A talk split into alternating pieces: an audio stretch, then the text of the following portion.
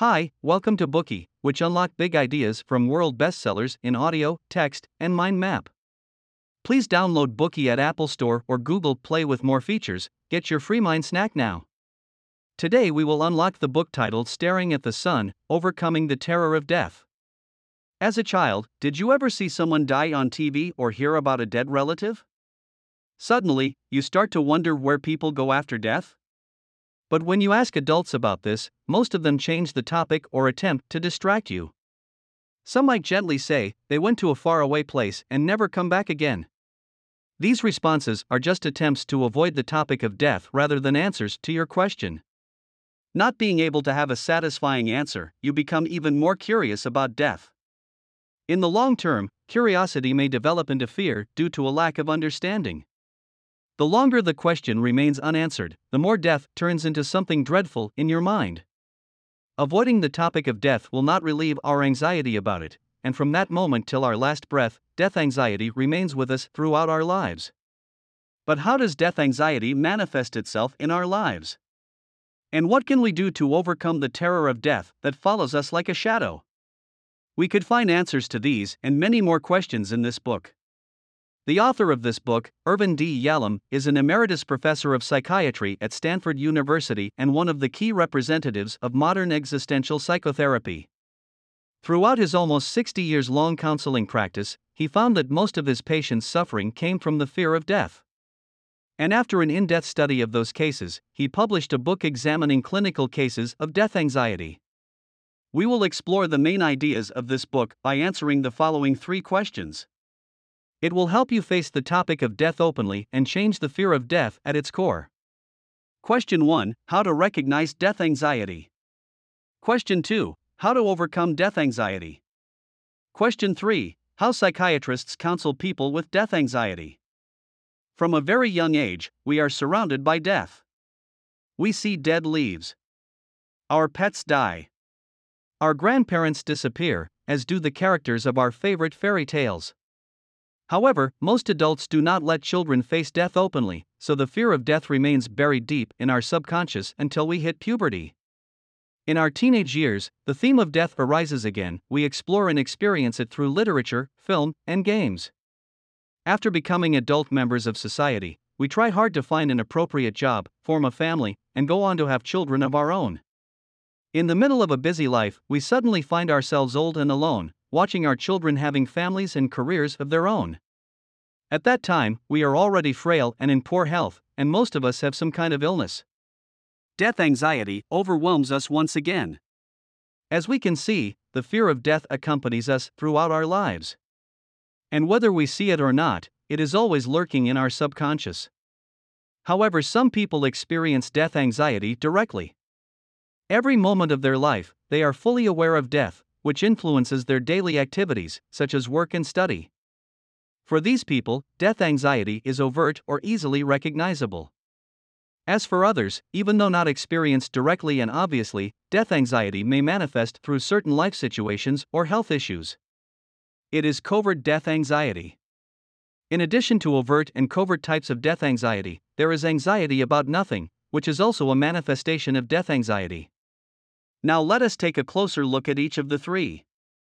People suffering from overt death anxiety are very aware of their fear of death. They are scared that their entire world will disappear at the moment of death. And when everything turns into nothing, who knows where they will go?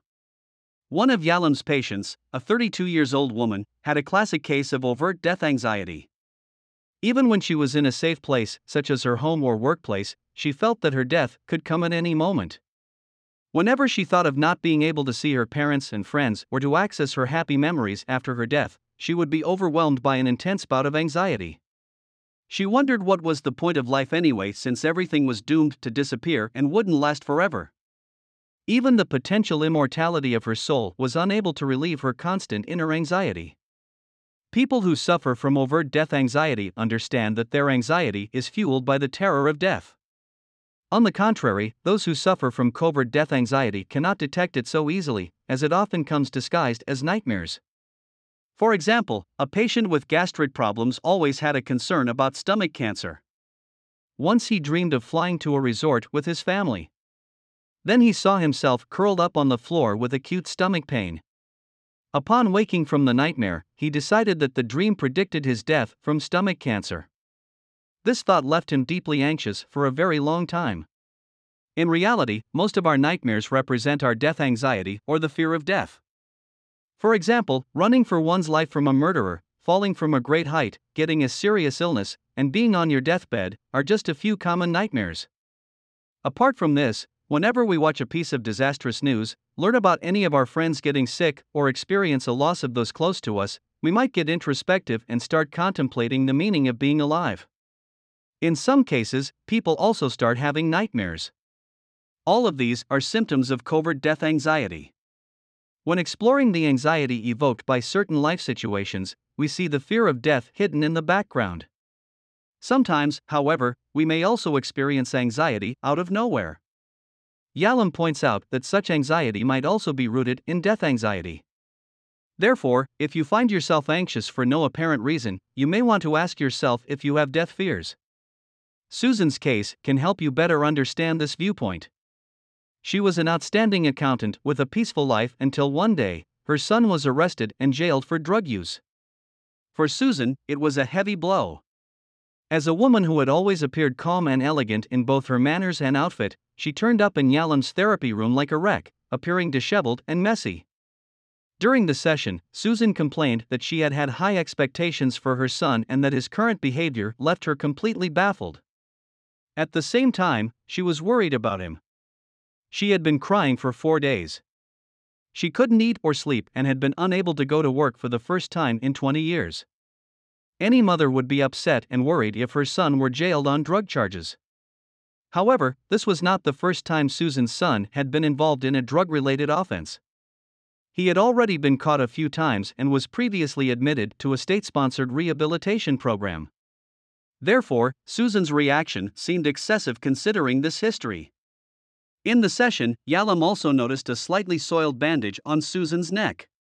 It turned out that she had done cosmetic surgery to tighten her neck.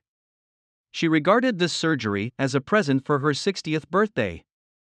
She confessed that she couldn't stand seeing what aging had done to her body. And right there, Yalom found a breakthrough point. He realized that her son was not the only reason for her anxiety, so he slowly guided her to look within. Eventually, Susan realized that her feeling of restlessness came from the speed of the time passing and her inevitable aging. Though she was afraid of her son's inability to take over the business that she built for him, she was even more afraid of her inevitable death. As she came to terms with that matter, her anxiety subsided. That experience, on the other hand, made her re evaluate her life. Worries about her age were replaced with plans of doing something she always wanted but had no chance to do, starting to run a bed and breakfast place at a resort. This is all for the first part of today's Bookey. We explored how to recognize death anxiety. Death anxiety accompanies us throughout our life. From early childhood, school years, and adolescence, through middle and old age, each period of our life is characterized by different emotional and intellectual approaches to death. It can be overt death anxiety that we experience directly. Or, if disguised by other symptoms, we may experience a covert one that requires us to delve down beyond the surface and see the essence of the problem. It can also manifest as anxiety for no seeming reason, which, if not reflected upon, might be very difficult to tackle. Since death anxiety is everywhere around us, how can we overcome it? How can we face the inevitable death in the calmest and most collected manner? Today we are just sharing limited content. To unlock more key insights of world class bestseller, please download our app. Just search for Bookey at Apple Store or Google Play. Get your free mind snack now. Dir hat dieser Podcast gefallen? Dann klicke jetzt auf Abonnieren und empfehle ihn weiter. Bleib immer auf dem Laufenden und folge uns bei Twitter, Instagram und Facebook. Mehr Podcasts findest du auf meinpodcast.de.